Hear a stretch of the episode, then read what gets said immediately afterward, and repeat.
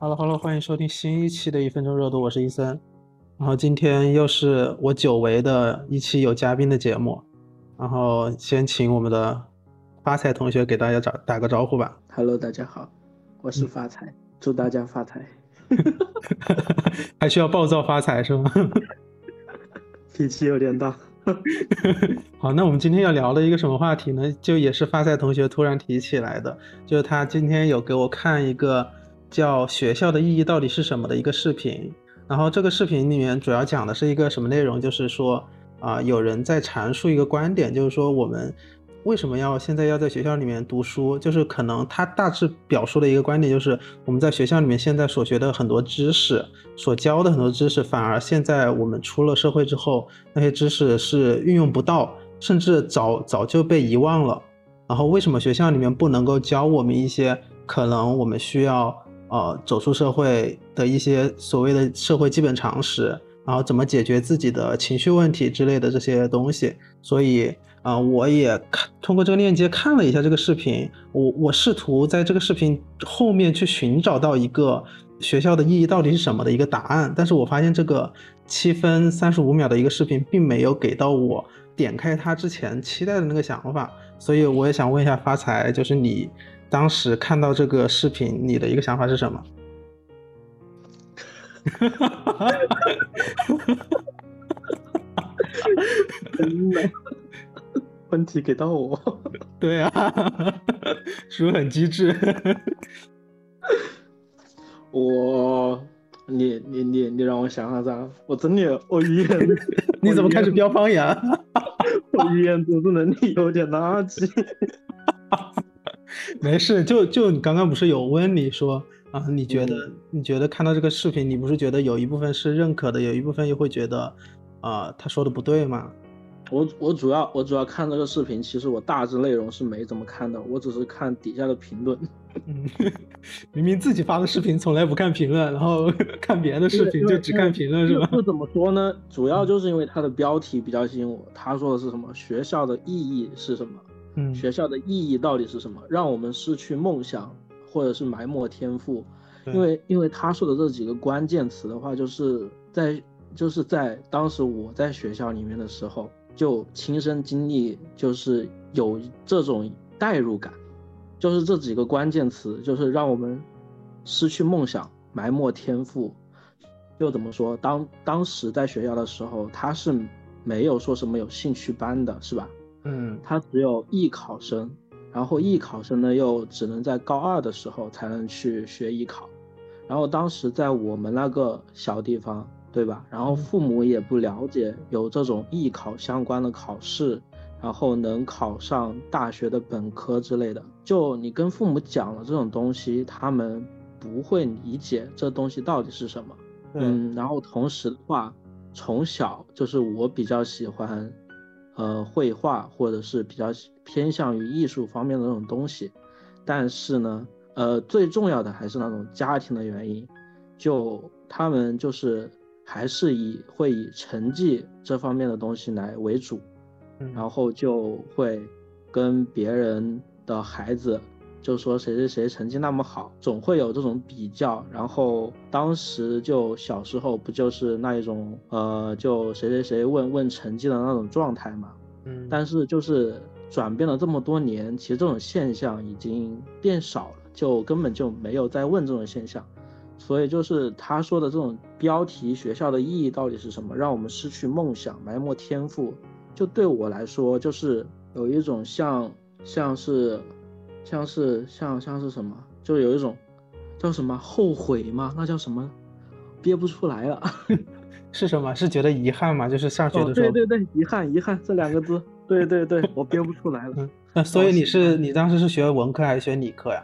我当时学的理科，因为我比较我比较喜欢理科那些东西，因为文科的话，主要就是我背不住那些东西，我记不住。那你理科好吗？理科，你的物理物理那方面。我怎么说呢？我我我只能说我当时的那个物理老师。嗯，呃，因为他的孩子在我们班上，哦，就就知道吗？就是他就奶奶教我们班，因为我们班是，就是我当时成绩还可以，我跟你讲，嗯，然后，然然后自信点，自本来就可以。什么叫当时可以？只是 当时成绩还可以，但是我我到了我高二的时候，我就我就很垃圾了，我基本上我就听不懂了，因为那个物理老师我觉得教的挺差的，然后那个数学老师我也觉得，唉，我觉得没有哪一届的数学老师让我能听懂的。就 然后然后之后我到了高三，知道吗？我我到了高三，我觉得那个物理老师真的是醍醐灌顶，他让我全部都懂了。但是，就是就怎么说，他如果如果他从高一开始教我的话，我觉得我的物理成绩肯定是那种贼牛的。嗯，然后我就觉得时间错过了是吗？对，就就是因为你你上学的时候有很多他都会。他都会错过那那么多东西，然后他不是说就就就就让我有一种那种失去梦想，然后后天还要继续努力，然后再来花费一大堆的时间来填补我当时失去的那一堆东西。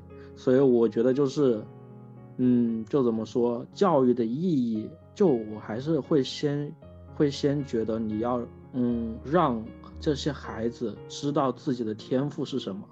因为你不觉得，就是现在的人的话，他，嗯，他到了，嗯，就是某个年龄段，或者是，就是有的人很幸运，他一开始他就知道想做什么，对。但是有的人就到后面的时候，他根本不知道自己要做什么，对对对，就是就一直就是这个样子。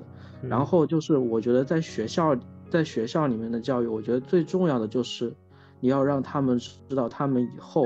能做什么？他们现在的能力能做什么？他们自己的天赋可以做什么？就是教育的点的话，就是要让每个人都有一个自己的闪光点。我觉得这这个比较重要。然后，但是怎么说？但是现实的话就是，你有再多的闪光点，你也要去给别人打工。对。啊，是这，我觉得这个打工又是另外一个事了。我们就可以先说学校的这个事情，因为我在看，再回到我看，我我是刚刚看完嘛，就是你跟我说想聊这个。我就立马倍速把它看完了。我看完之后，就是就像我刚刚说的，我试图他给我一个所谓学校的意义到底是什么。我是发现，因为我现在看很多作品嘛，包括一些视频或者是读书，就很多人他只阐述问题，把这个问题剖析的非常的透彻，对对，但是他不给你解决解决问题的一个途径。但是我刚只是给你解释啊，对，就你要自己去寻找嘛。但是我呃，我和你其实也一样，我刚刚看视频的时候，我会觉得呃。他说的很对，就是他他这个视频，我不知道是剪辑还是什么样的那个呈现效果，我觉得是很能，嗯，拉动你的情绪的。就是你可能呃身处在这样一个应试教育，就是我们所说我们国内的这种应试教育的环境里面嘛，你可能会觉得啊，大部分人觉得是被这种学习所压迫的，呃，包括我刚刚看到你。的那个截图不是后面也有个罗翔的两分钟的一个视频嘛？他是讲什么啊？学校不是让你成为奴隶，而是要让你快乐，你要快乐的去学习。我觉得如果放在啊当时还在学校，身处在学校，不管是哪个阶段的我，初中、高中、大学啊，我觉得我不一定能够找到所谓学习的快乐。而且反观是我现在站在我现在的这个时间点上，我回观那个时候，我是觉得啊。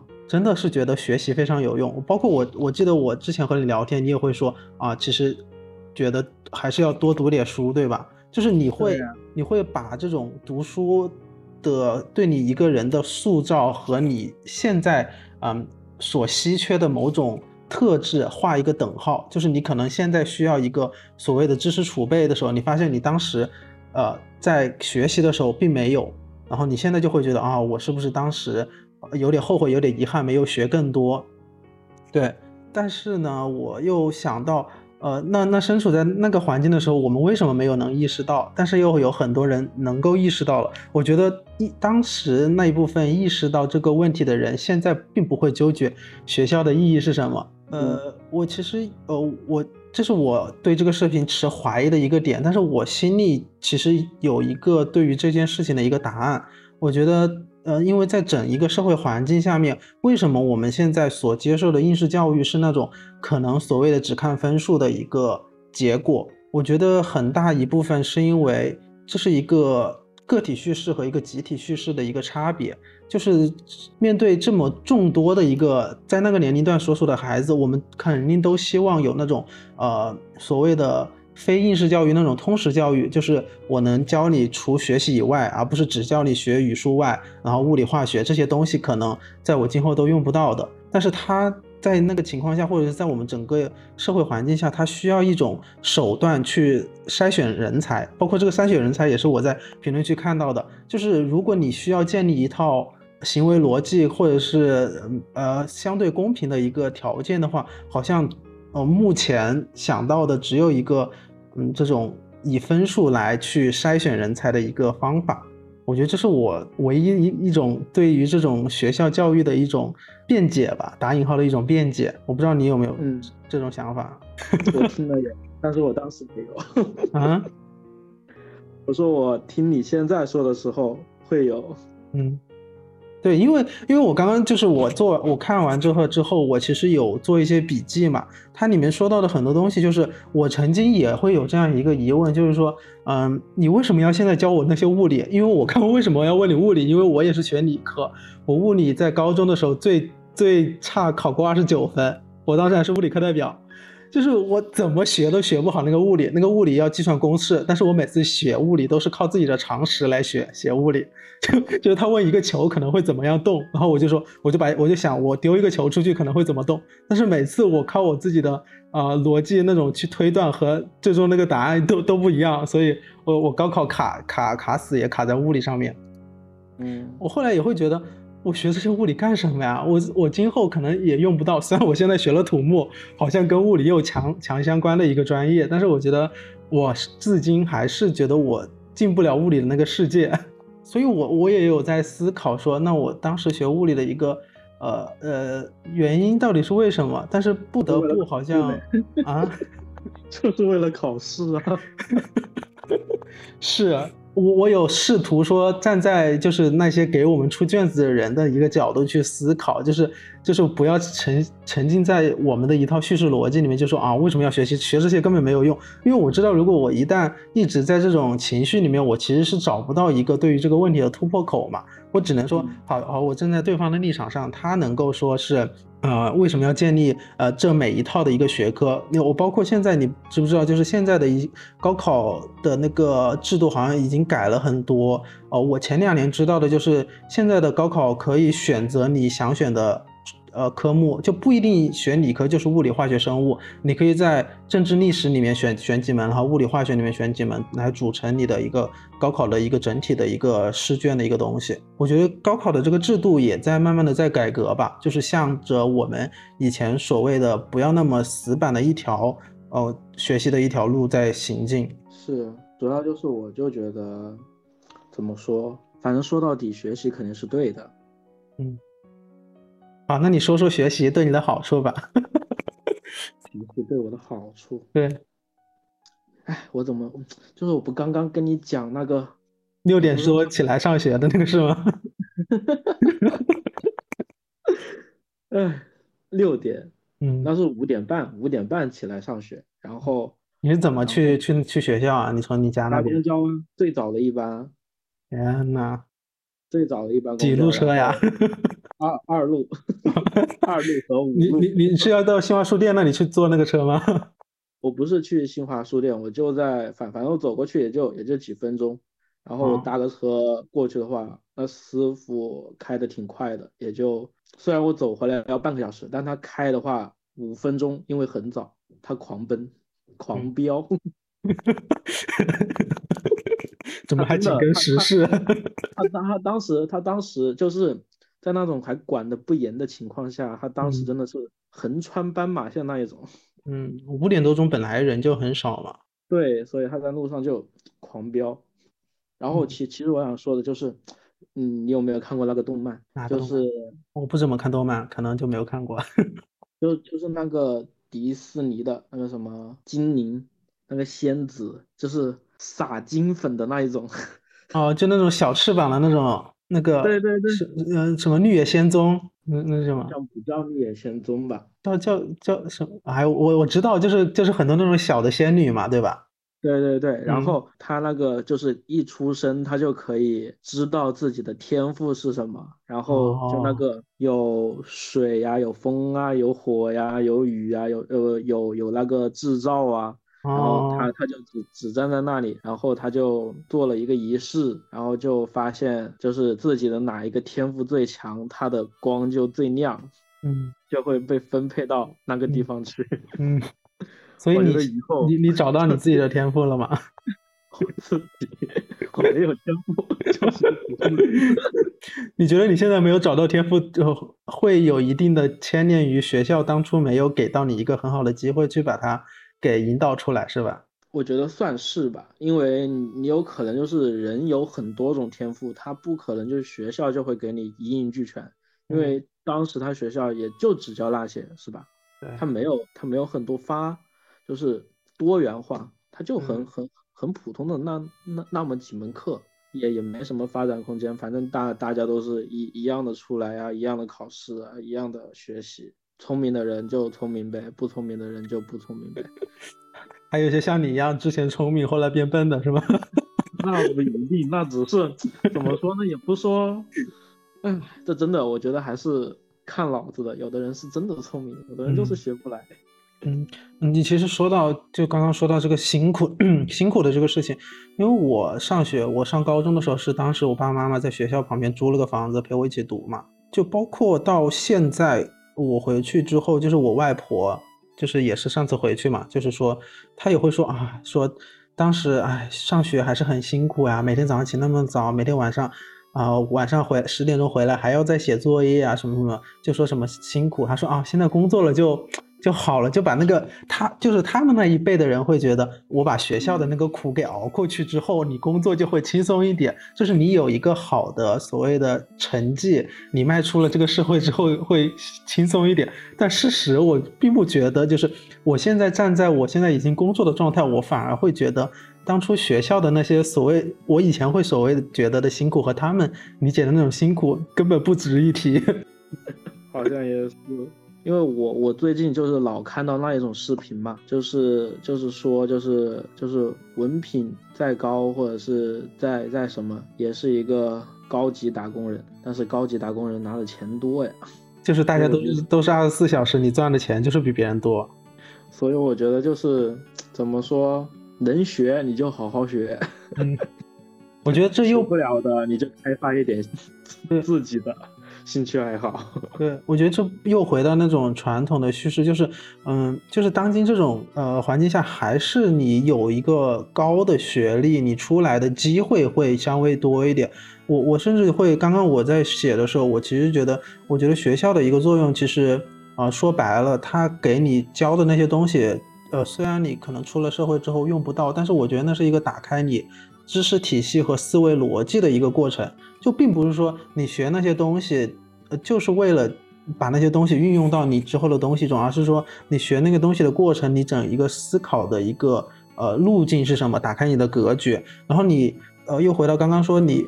你学的东西越多，然后你所达成的成就或者是某种分数越多，你后来包括你高中高考考的分数越高，你进入的大学会越好。我不知道你有没有这样一个疑问，就是就是后悔说当时高考的分数会少一点，呃，更高一点，就是会进入到一个更好的学校。我觉得进入到更好的一个学校，就是一个打更更加打开你的资资源面的一个东西。因为更好的学校，它它背后意味着就是会倾斜更多的资源。你你进入一个普通的一个学校和你进入清华北大，你国家不层面所分配的资源就很不同，你资源分配的不同。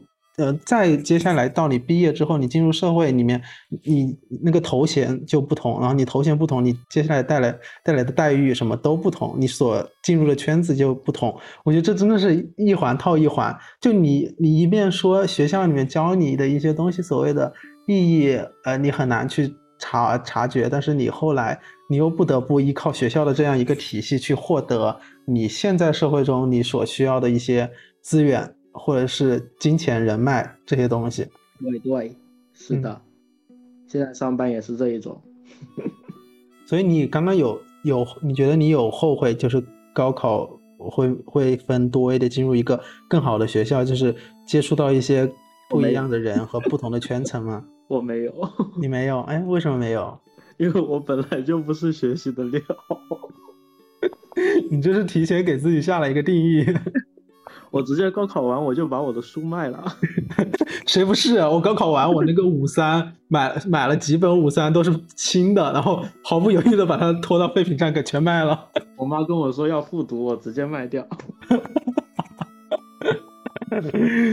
对我来说，就是就是我想发展的路，可能就是对我高考之后毕毕业或者是我想学习的东西已经无关系了。因为你大学学的是什么呀？我大学学的是会计啊。哦，好像跟你现在的所处的工作好像也没有什么关系，是吧？对啊，是那是没有什么关系，我觉得 一点关系都没有。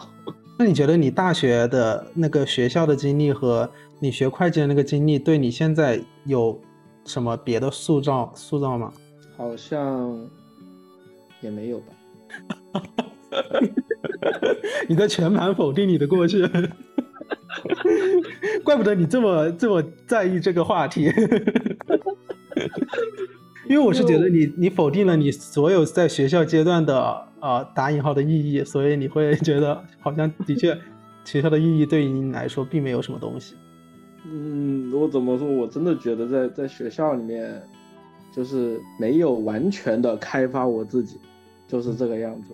反而是你现在进入社会之后，你自己在慢慢的，嗯，发掘自己，对吧？你觉得这个发掘的过程本应该是学校给到你，或者是家庭给到你，或者是当时的那个社会环境给到你，呃，反而哦，你这句话说的啊，嗯，对吧对对，嗯，你刚刚是在夸我吗？对呀，我准备想夸你的呀，快，现在在夸，让我听到。我怎么夸？我不会夸人，我只会喊对对对。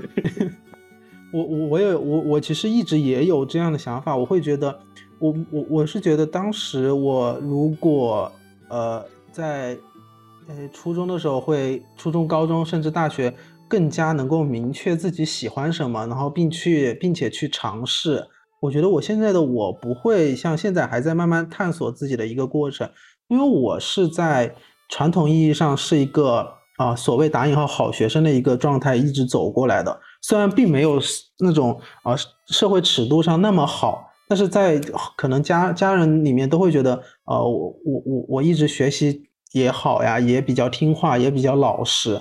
但是反而是这一面，他们夸奖我的这一面，他们会觉得我好的一面，反而我现在会觉得是我的一种束缚。就是我觉得我当时太老实了。就是老实到我真的会以为只有学习，我只有把学习这件事做好就行了。我甚至有时候用学习来去规避掉我很多，就是我本该在那个年纪就可以去应对的一些事情。就是有时候我会拿学习，就是说啊，我我作业很多，然后去减少我我对父母的一些交流，去减少一些呃问题的逃避。就是我逃避那些可能所谓人际交往和亲人之间的那种。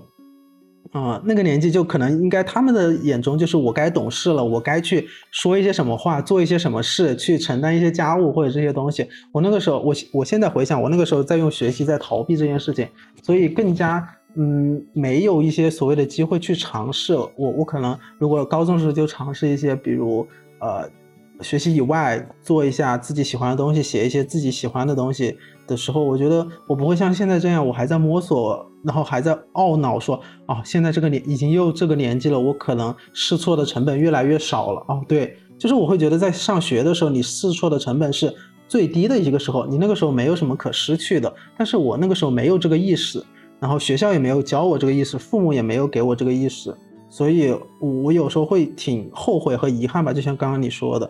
但是，呃，又又又要说一个鸡汤，就是之前不有说什么种一棵树是最好的是十年前，要么就现在。所以我我每次都会在这样安慰自己，我说我现在知道我要去慢慢探索我我想要什么，然后我去寻找我的梦想或者是天赋或者是意义。我觉得现在都不委婉，是吧？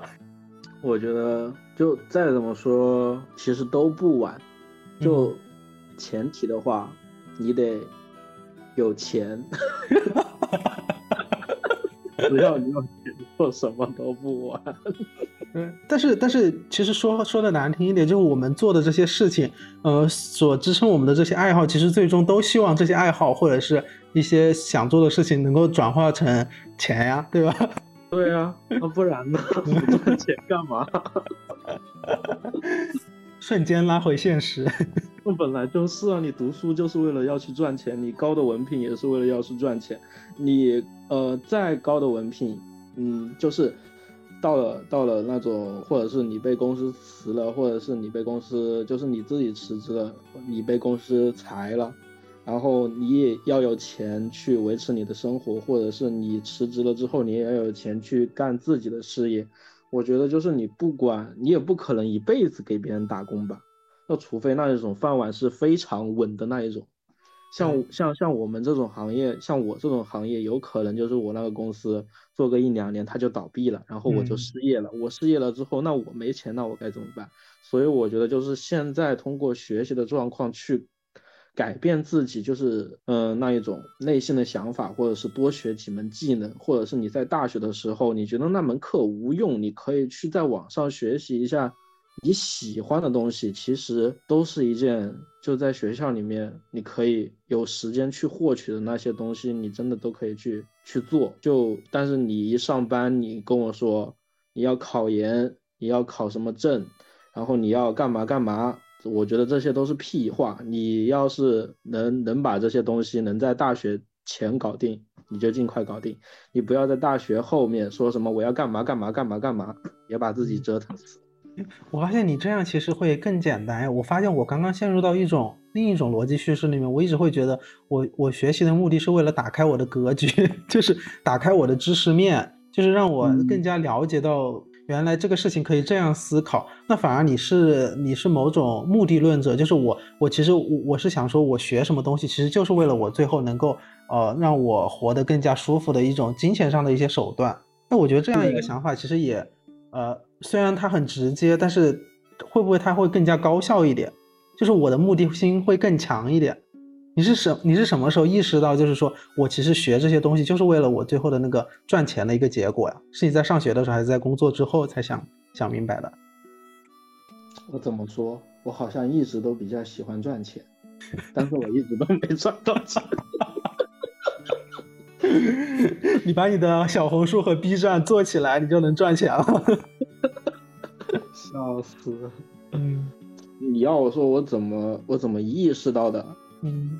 呃，应该是在我上班之后吧，嗯，就是我出来上班差不多，呃，一一年左右，因为呃，就就怎么说，因为我当时出来上班的时候，我是直接做的是会计嘛，是吧？嗯，在那个期间，因为我又觉得就是你做会计，然后你年龄已经是在那个行业里面很渺小的那种年龄了，然后你的工资也才只有。三千五到四千，或者是到五千左右，然后就也没有提成，也只是看就是公司，呃或呃卖的东西怎么样，然后业务员就是卖的东西呃多的话，你就会有奖金给你，然后就这个钱已经就看到头了，知道吗？然后你一想，我还要活到多少年？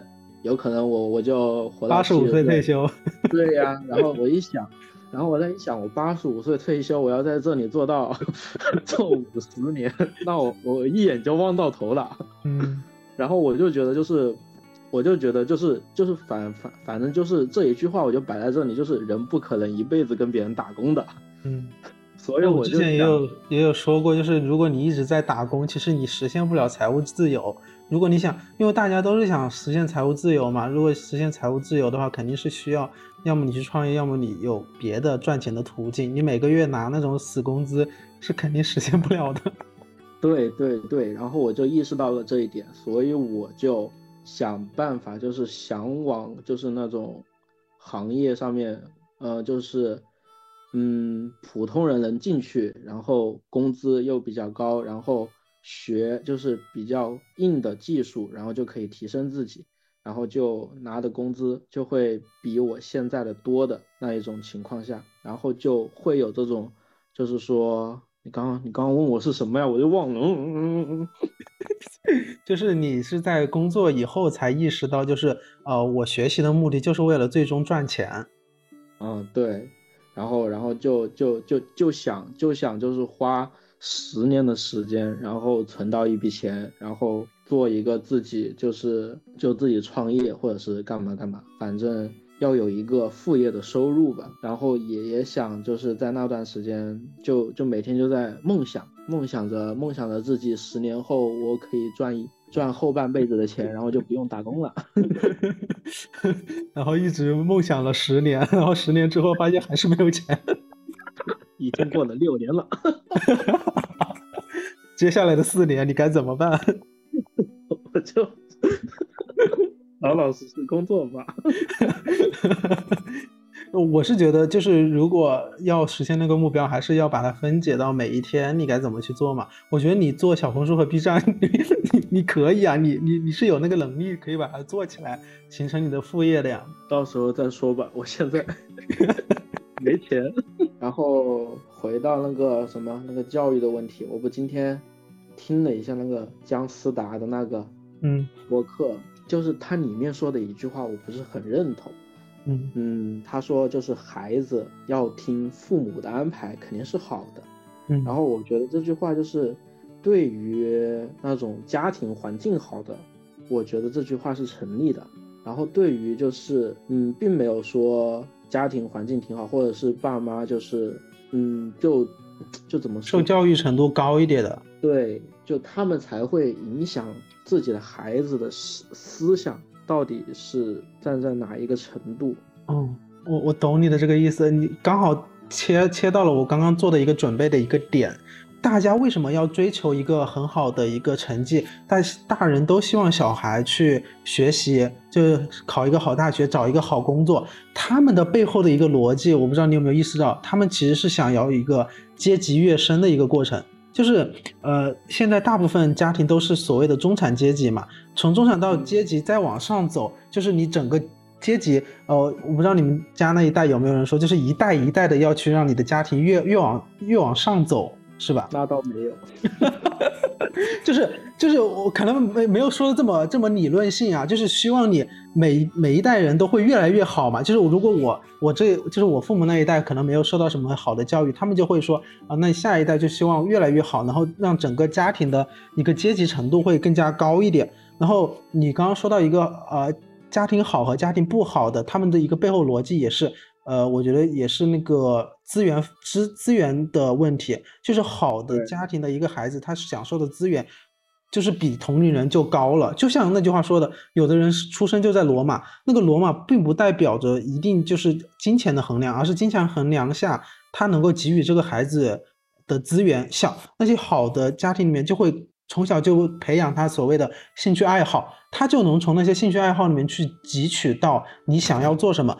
当然，我们这里也，呃，不不不是说包含那些可能从小他的，呃，自自我意识非常强的那些孩子，他就能意识到，就不管你的家庭是什么样，他就知道我未来是要做什么的那种人。就是我们用一个普遍的一个呃一个叙事来说的话，就是肯定好的家庭他会给到的资源更多，然后给到你的选择更多，在一个很小的一个年纪就会让你有。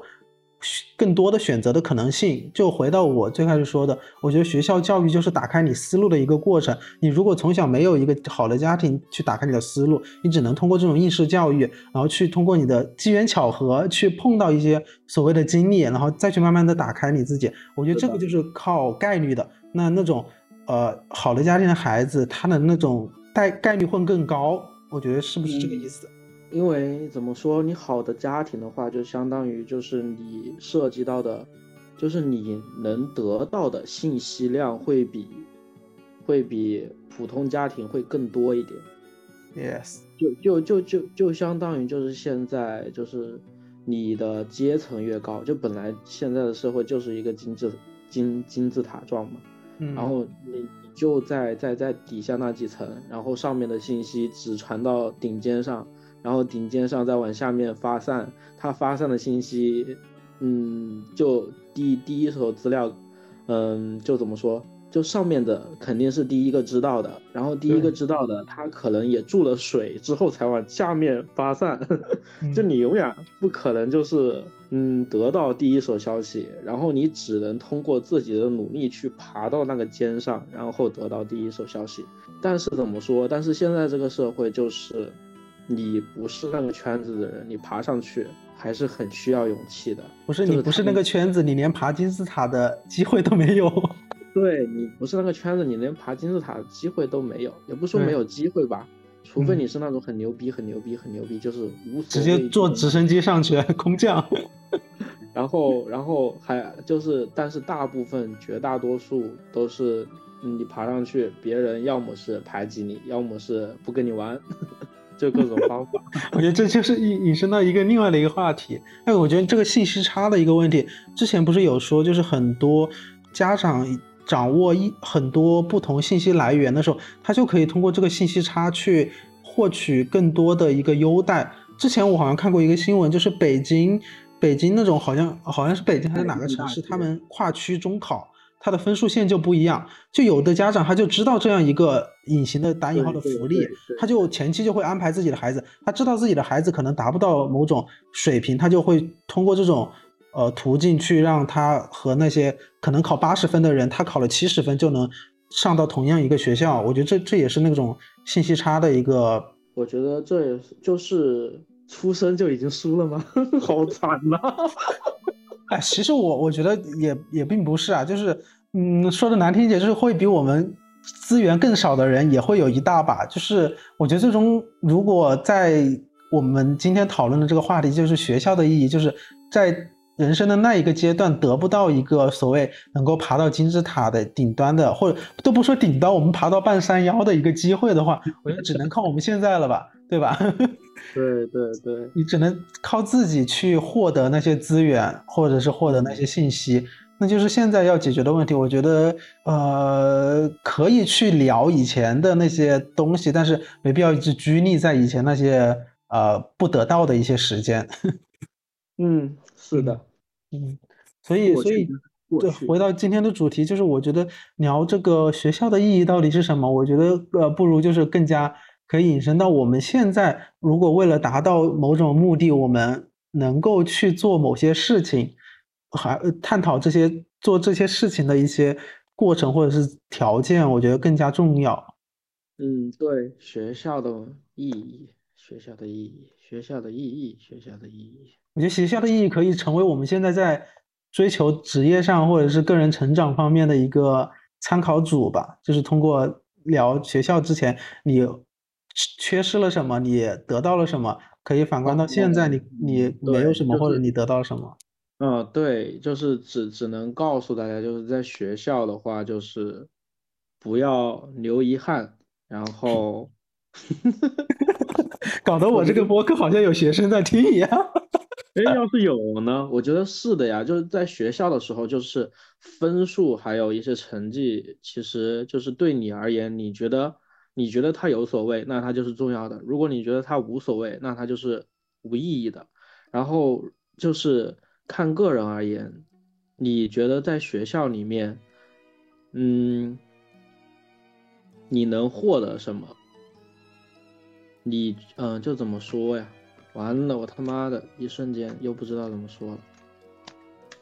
就是我，我觉得在学校学校的那段，如果你现在还在学校的那段生活里面，我最高的一个建议，最大的一个建议，包括就是，呃，我现在我有两个妹妹，现在也是刚上大学嘛，我给他们的建议就是，第一个就是能够在你所有分数，呃，达到一个及格水平的情况下，你可以多去尝试学习以外的。保证你人身安全的一些事情，这是我给他的一个建议。这个建议可能也是在我大学时期最缺失的一种经历吧。我希望他们能够少一点遗憾，就是在那个可能试错成本更少的时候，因为我觉得已经进入大学了，你所学的技能和你经历的很多东西，我觉得相比起来。经历会更加重要，在一个特定的时间点上，因为技能是可以你后去后天更加有针对性的去弥补的，但是那些经历的时间是一去就不复返的。所以你刚刚想说啥？想起来没有？没有，嗯，我总结不出来，我总结不出来。好的，好的，好的。那这一期就感谢我们暴躁发财同学的 一个邀请，好吧？然后 看一下暴躁同学后面还有没有什么好的想法，然后再来再来我们一分钟热度做客。那这那这一期就到这了，拜拜。